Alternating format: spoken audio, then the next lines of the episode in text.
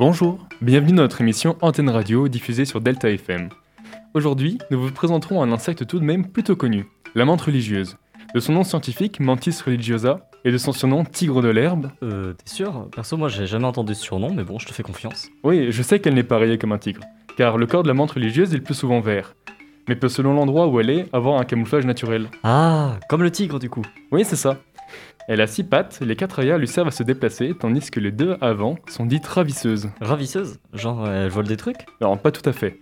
C'est plutôt une sorte de grande faux qui lui permettra de chasser. D'ailleurs, tu savais que la menthe religieuse femelle est plus grande que le mâle? Elles peuvent atteindre une taille de 8 cm. Les mâles, eux, sont bridés à 6 cm. Son abdomen faisant les deux tiers de son corps, d'un thorax allongé et fin, surmonté d'une petite tête triangulaire avec deux yeux, des mandibules et deux antennes, elle possède deux paires d'ailes. En général, une menthe religieuse pèse 20 grammes et vit de 6 à 9 mois. Mais dis donc, Jamy, j'ai entendu dire que la femelle mangeait le mâle pendant la reproduction. Est-ce que c'est vrai? Jamy? Non, moi c'est Joël. Sinon, il arrive que oui, la femelle mange le mâle pendant ou après la reproduction. Mais ce n'est pas une généralité. Le mâle est surtout une source de nourriture à portée de main, ou plutôt à portée de patte. En parlant de manger, ça mange quoi À part le mâle, bien sûr? Elle se nourrit principalement d'insectes, comme les criquets, les sauterelles, les mouches, ou encore les abeilles, les cousins ou les papillons. Elle peut s'attaquer aussi à des araignées.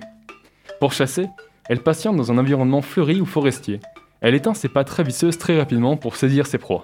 Bon, d'accord, ça a l'air d'être un super prédateur, mais elle est pas au sommet de la chaîne alimentaire non plus. Je veux dire, elle fait 8 cm, quoi. Alors, euh, ce sont principalement les oiseaux et les reptiles.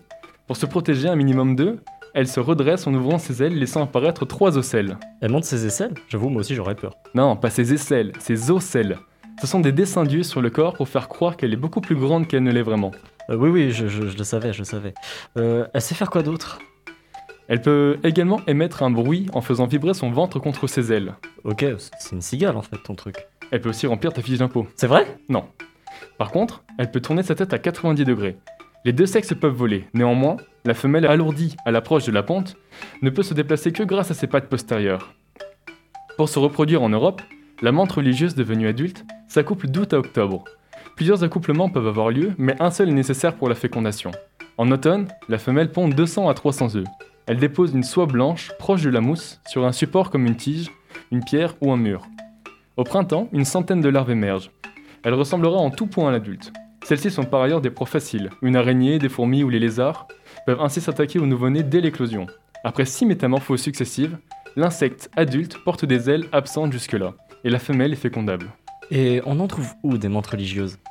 Elles sont originelles du bassin méditerranéen, mais elles se, se sont déplacées en Asie et en Europe, jusqu'en Amérique et en Afrique. Et d'ailleurs, pourquoi religieuse en fait? Ah, ça c'est parce qu'avec ses pattes, on a l'impression que la menthe prie. Comme elles se sont installées un peu partout, est-ce que ça en fait une espèce invasive? Alors en Amérique du Nord, ils la considèrent comme invasive, oui.